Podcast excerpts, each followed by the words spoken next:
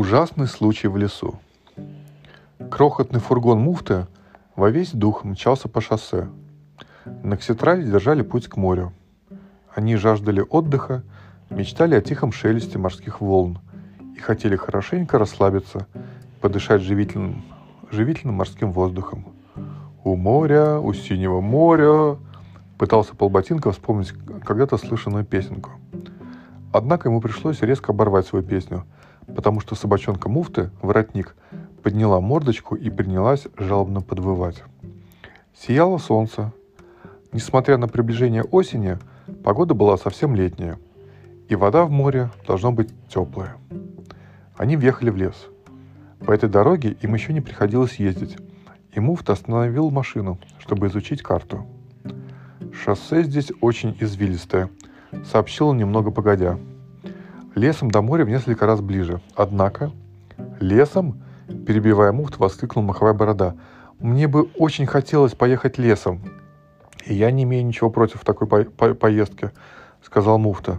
Но, к сожалению, лесные дороги не обозначены на карте.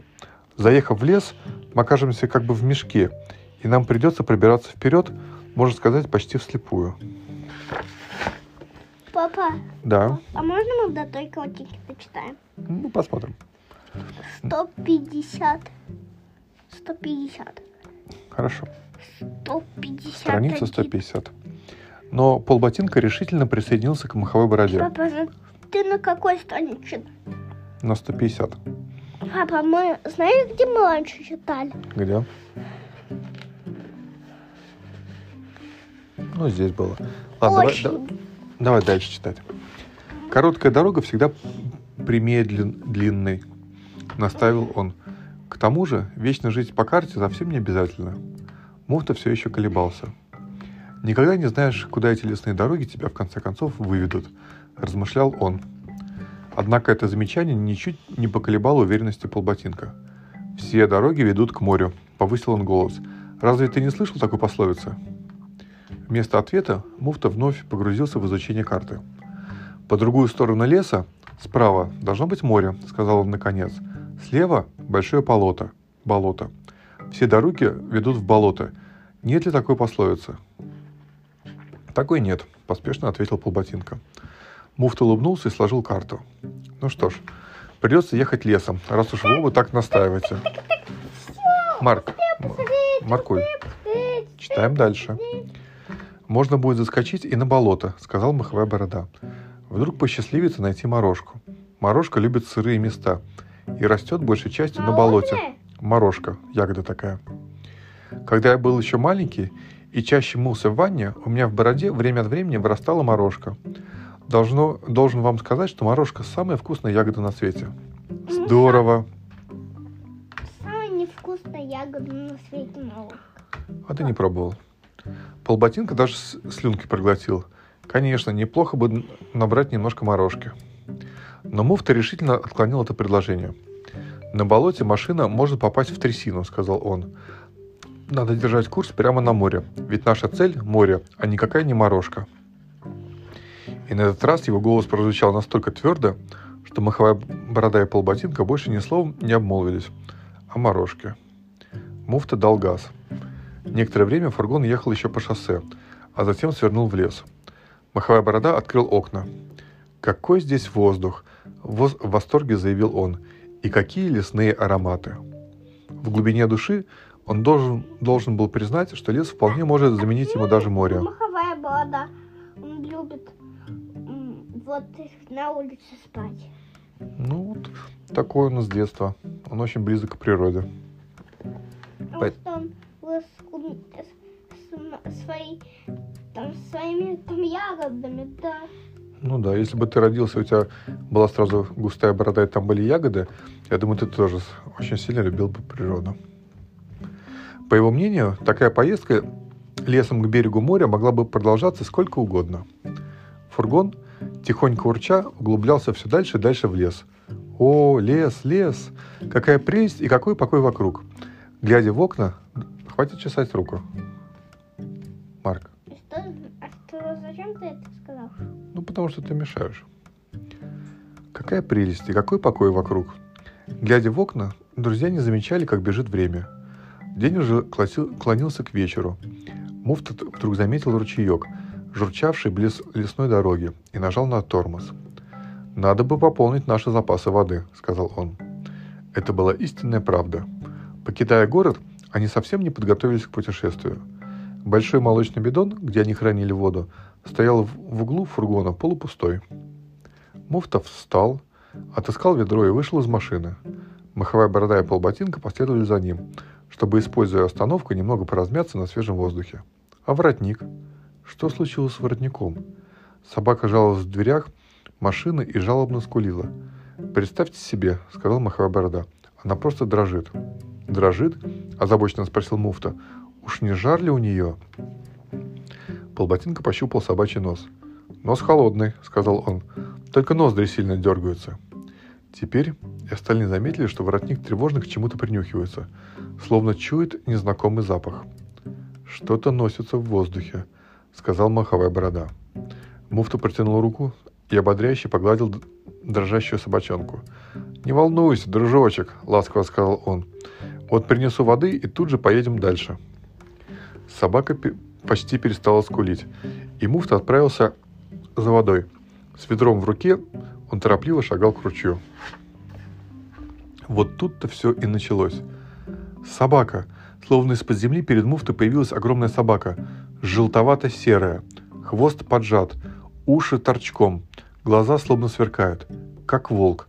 Бледнее прошептал полботинка. А маховая борода сказал, волк и есть. Так вот почему. Вот почему воротник так перепугался.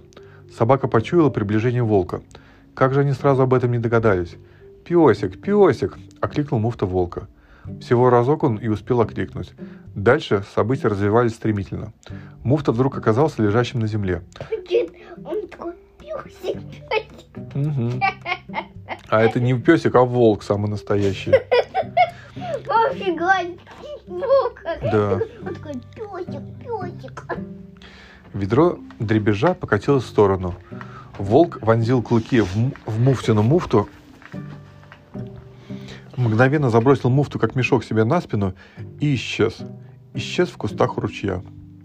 Полботинка, совсем серый от волнения, выхватил из кармана рогатку, но целиться было уже не в кого.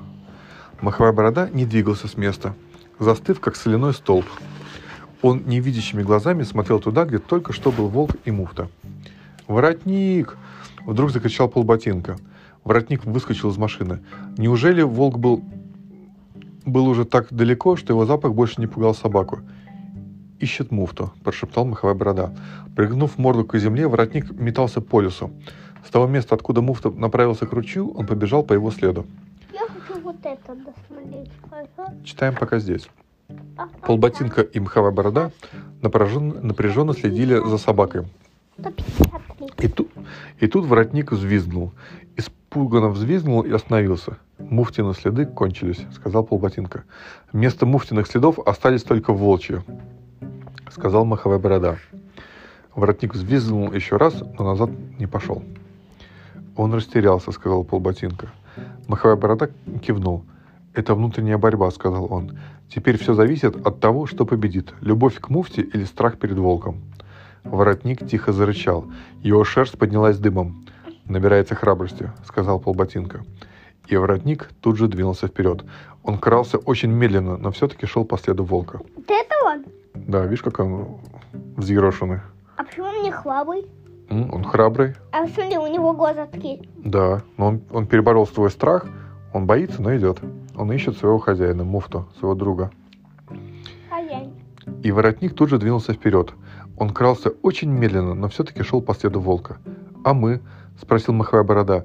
«Что нам теперь делать? Ведь им тоже надо было реш- решиться, совсем так же, как воротнику. Перед, ним, перед ними стоял точно такой же вопрос, потому что и они боялись волка. И как еще боялись? Но с другой стороны, разве муфта не, не любимый их друг? «Идем», — сказал полботинка. Решение было принято. Они устремились за воротником. Смотри, был поп, вот полботника с, му, с полботинка смутой, вода была потерян. Теперь маховая вода с полботинком, а муфта потерян. Украден. Его тоже похитили. Похитил волк. А, сердца у них колотились, но они шли дальше. На берегу ручья воротник беспомощно остановился. Следы кончились, сказал маховая борода. Похоже, что вор, волк перешел ручей, предположил полботинка. Воротник, казалось, пришел к такому же выводу. Минута сомнения, затем прыжок в воду, и вот быстро пере... перебирая лапками... Читать. Давай. Ми, ну, та. Минута, со. Минута, со. А вот здесь пр- продолжается. Со.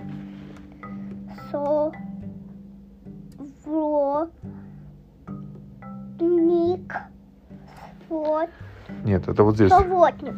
Сомнение. Затем прыжок в голову, ну, прыжок в воду. И вот, быстро перебирая лап- лапками, он уже плывет к противоположному берегу. Но, к несчастью, и там он не нашел следов волка. И вскоре ему пришлось вернуться к полботинку и маховой бороде. След был потерян. Конец. Дрожащим голосом пробормотал полботинка. Как ты полаг- полагаешь, маховая борода, есть еще надежда? Маховая борода не решался строить предположения. Перед его мысленным взором еще слишком ясно стоял волк. Белые волчьи клыки.